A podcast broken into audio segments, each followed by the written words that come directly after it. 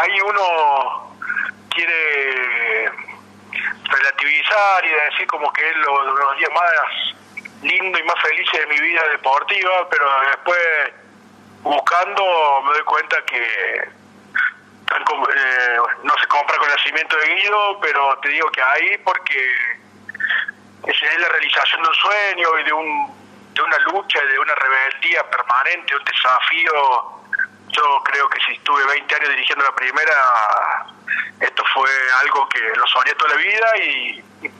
bueno, dejé tantas cosas y renuncié a un millón de cosas para poder estar ahí.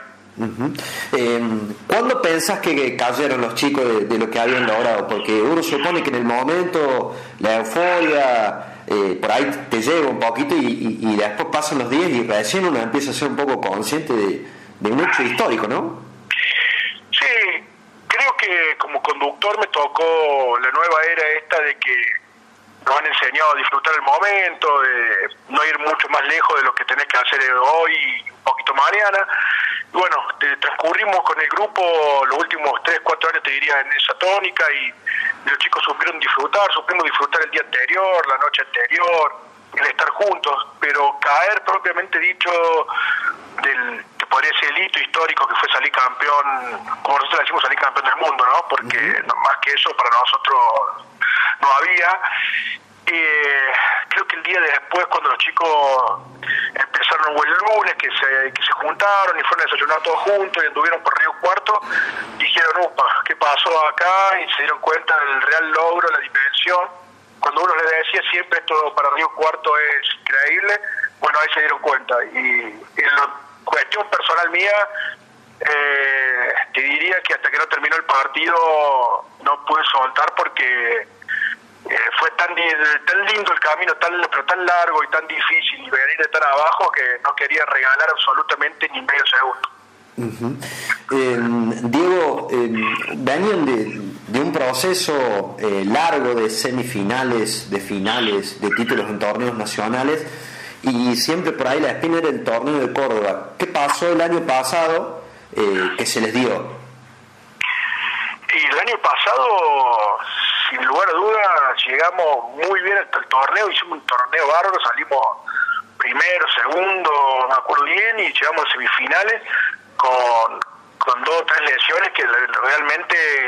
nos tocó al equipo. Pero no tocó desde el juego también, sino en la parte viste humana, en la parte de la de las sensaciones y, y bueno, pero yo te digo que si mañana me dan un guion de una película y, y que hacer la más hermosa del mundo, hago que esa final, que nos pase lo que nos pasó antes, porque hizo más grande el logro, porque realmente nadie te regala un título, nadie te va te va a dar nada, así que tuvimos que luchar como nunca y este eh, el 2019 se ve que era el año, se habían alineado los planetas del lugar que estábamos todos completos, que el grupo de trabajo era sensacional, muy confidente todo y cero egoísmo y eso nos llevó a, que el resultado fuera el soñado. Eh, vos sabés que eh, antes de llamarte, bueno, cuando te contacté la tarde, después me puse a escuchar los audios, ¿no? Y de aquella jornada y tuve la chance de, ver las finales de Urucure con Tala, bueno, lo que pasó en, los Nacionales del Club, el partido con Hindú, el título Nacional del Club B. Y lo que me remonta el haber estado en esa final eh, es, viste, ese tipo de películas épicas donde eh, hay imperio romano, viste, que como que me, parece, eso es lo que me, lo que me, mira, te, lo digo y se me pone la piel de gallina, eso es lo que me generan los, los chicos de Urucure, lo que me acuerdo de esa de esa, de esa campaña, ¿no? Es que, poco el rugby tiene eso, al ser de contacto, y si te podés imponer hasta por lo actitudinal, te podés imponer y, va a demostrar tu capacidad de juego también. Pero lo que vos decís es tal cual, la verdad que esa tarde va a quedar inmortalizada. Yo soy un poco egoísta porque al ser un poco, un poco no, soy re futbolero, muy muy hincha de, Boca y de estudiante y estoy trasadito la vida y yo me remonto a lo que fue la epopeya del viaje al Kempes cuando estudiante va a su primer nacional. Bueno, eh, desde el lado que nos toca, de la mayor humildad y de un deporte que no es tan popular, eh, yo lo viví de la misma manera porque era poner a Río Cuarto por encima de todo y ser los representantes ahí y mirar las tribunas llenas y ver que la gente se conmovía por lo que hacían los chicos en la cancha, sí, sí, fue tal cual como vos decís, fue, a mí me gusta la palabra épica porque realmente lo fue. Y yo también, cuando me contactaste, escuché de nuevo el, el último try y digo, pucha, la verdad que hasta ustedes estaban en sintonía porque yo en ese momento no me di cuenta y pasa la pelota que tira a Costa y, eh, en simultáneo decir, pasa la pelota, la agarra Palacio, cierra, cierra y viene y ahí trae, ahí trae y ya se me puso, a mí se me eriza la piel, no se me pone gallina porque soy de boca. está, está bien, eh, es buena la referencia. Eh, ¿Pensás que, eh, que va a ser muy difícil que vuelva a ocurrir eso? Dejemos de lado la pandemia porque por todo lo que costó, ¿no? Más allá que es una camada que, muchos jugadores siguen, digo, porque es muy difícil ganar el torneo de Córdoba. Te he escuchado en otras notas decir que es quizás después de la urba la, unión más importante, lo que habla de, que es uno de los torneos más importantes del país, ¿no? Claro, y sin ningún lugar de duda, y Córdoba tanto como Rosario y Tucumán, el Rosario va a decir que son ellos, Tucumán va a decir que son ellos, pero acá el dato mata cualquier comentario porque en realidad Córdoba es el que más clubes tiene después de la Urba, el que más jugadores tiene, lo duplica en número a Tucumán y sin ningún lugar a duda la segunda unión del país. Pero lo, la pregunta que vos me haces, viste, eh, eso es muy relativo porque Urucure se metió entre los grandes, hace los últimos 10 años disputó quién es el mejor equipo de Córdoba entre Tala y Uru y yo creo que esto tiene que continuar, va a continuar, hay que seguir trabajando con la responsabilidad con la que venimos haciendo, con la humildad que le veníamos haciendo y por sobre todas las cosas la super intensidad que le metíamos porque donde vos aflojas también como conductor, el jugador capaz que te afloja un poco, pero para mantener esa intensidad tenés que tener una convicción muy fuerte porque al ser un deporte amateur por ahí los chicos tienen otras prioridades y vos tenés que convencerlos y saber que puedes pasar un par de semanas enojado con vos por ser tan intenso, ¿no? que la mayoría de los jugadores, por no decir todos, quizás salvo Gonzalo, San Martín, eh, los conoces de, muchísimo tiempo, seguramente debe haber sido o haber hecho este suceso mucho más especial, ¿no? Imagínate que, que sí, encima la mezcla de, de clases, porque tenés desde un 99, perdón, desde un 89, 87, 88 que Maru Ferran Sardina, a chicos que son 2001, 2002, eh, o sea, hay una, no, 2001, entonces hay una, una, una, abismal diferencia de edad, pero yo los conozco a todos, los veo en las piletas, los veo en el club cuando vamos a comer, los vemos cuando vamos a ver las infantiles y, y bueno, eso lo hace más lindo y lo hace, por ahí vuelvo a hablar desde la humildad y desde el egoísmo también, que decir, bueno, yo creo que si vos sos profesional y puedes salir campeón de una Champions, pero salir campeón con tus amigos, con tu familia, con tu comunidad, con tu club de barrio, con el que sos fanático y con el que nunca había salido campeón por primera vez, y si me preguntan, no creo que haya un mayor logro deportivo que eso, porque acá no hay nada económico, nada, es ir tras la gloria, tras las emociones y ese día a la tarde yo, yo sentí que Río Cuarto nos abrazaba a todos, pero te lo digo desde el lado hasta emocional. Sí, sí, sí, y la verdad que, que coincide, fue, fue una locura lo que se veía en las tribunas. Te llevo justamente al partido, pero no, no a lo netamente deportivo. Son tipo, por lo menos para los que te conocemos desde lo deportivo, no desde lo personal, como es mi caso, eh, que se te nota muy, muy pasional, son muy expresivos, te veo en los partidos eh, de lo que puedas contar, eh, ¿cuál fue el mensaje de la charla previa, la última charla antes de salir de la cancha? ¿Y, qué te acordás de, las cosas que dijiste o que hiciste durante el partido? Me acordar, de, la verdad que hice un par de notas y la, eh, conté la no arenga eh, ante el partido porque fue tan tan impresionante y tan lindo lo que vivimos el viernes de la noche. Nosotros, cada vez que vamos de viaje, eh, cuando terminamos de cenar los viernes, antes de que cada uno vaya a su cuarto, o bueno, o salga a caminar un poco, se relaje un poco, yo les pido 15, 20 minutos de hacer una ronda, mirarnos a la cara y decir qué estamos sintiendo, porque yo les digo que yo eh, a mi edad eh, difícilmente puedo compartir ese momento con alguien como con ellos de la edad que tienen. Y damos vuelta a la silla, hacemos una ronda, empezamos a hablar y por lo general alguno cuenta cómo está el grupo, cómo que siente, todo. Lo habíamos hecho contra el Bajo en la semifinal y siempre lo hacemos Nacional de Clubes o Interior. Pero esta vez dimos vuelta a la silla, empezamos a hablar. Eh, yo medio que me expresé un poquito de más con ya me fui para el lado del partido, de que ¿qué, teníamos que hacer para ganar, para porque no hablamos del ganar, sino del cómo, hasta que el capitán agarró y dijo, bueno, mañana vamos por la gloria eterna, acá no hay nada, después de acá eh, lo único que queda es ir por todo y, y él empezó a expresarse esa palabra, vamos por la gloria eterna, y quedó, y nos empezamos a decir todas tantas cosas lindas, y que, que bueno, que yo creo que terminó ahí, y al otro día la charla mía duró más de 3, 4 minutos, lo miré a la cara, y le dije, realmente, eh, lo que dijeron anoche, vayan y háganlo, porque no, no, no, ya habíamos entrenado muy bien en la semana, habíamos preparado todo, por eso la llamo la nueva arenga, y la verdad que sí, yo me siento expresivo y me gusta expresarme y hablar, pero ese día consideraba que no tenía que hablar. Y después sí viví una situación muy particular en el entretiempo, porque entramos al vestuario ganando 24-6, pero pasábamos a tener viento en contra y sabiendo que el Atleti tiene un equipo increíble. Y, bueno, eh, nos mató la ansiedad, la locura de todo, todos pensábamos lo mismo por dentro, que no nos podían dar vuelta ese partido porque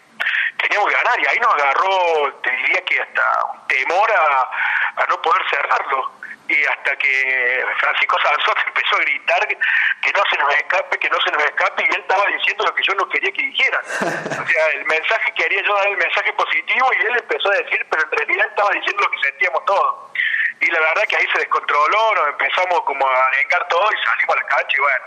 segundo tiempo también se nos vino el Atlético pero resolvimos. Y también, bueno, los últimos 3, 4 minutos la gente empezó a cantar dale campeón, dale campeón y yo no quería que festeje la gente, una locura mía, querer controlar 5.000 personas, decirle no griten, no canten, por respeto al, otro entrenador, que soy amigo del Atlético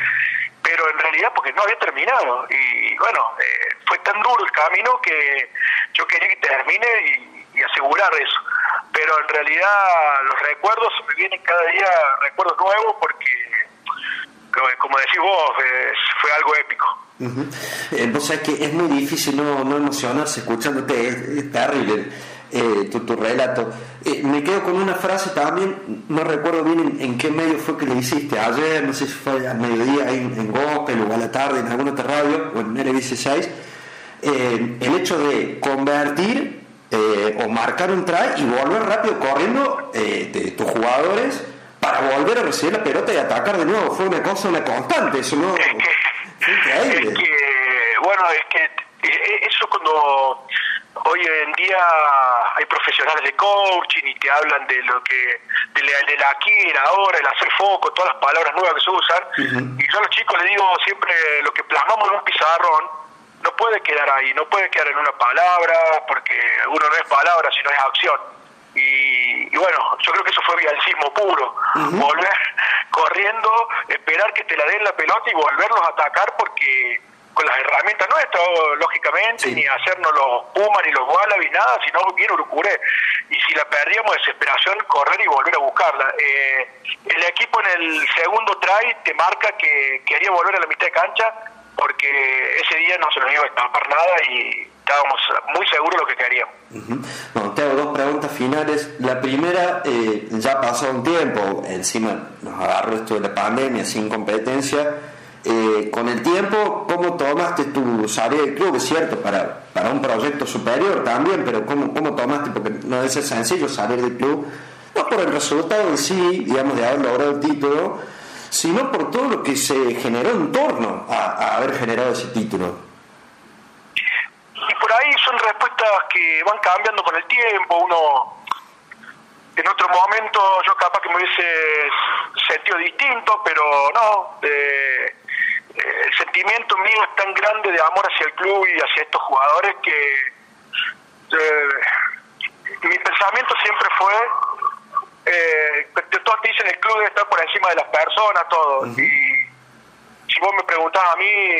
yo voy al club para darle todo al jugador, pero no al jugador de primera, al jugador desde los tres años hasta que se retire. Nosotros somos todos colaboradores de los jugadores y si los jugadores van a estar bien, yo voy a estar bien. Y si yo veo que ellos están un poquito mal, ahí voy a sufrir y voy a tratar de estar de lo más cerca que pueda. Pero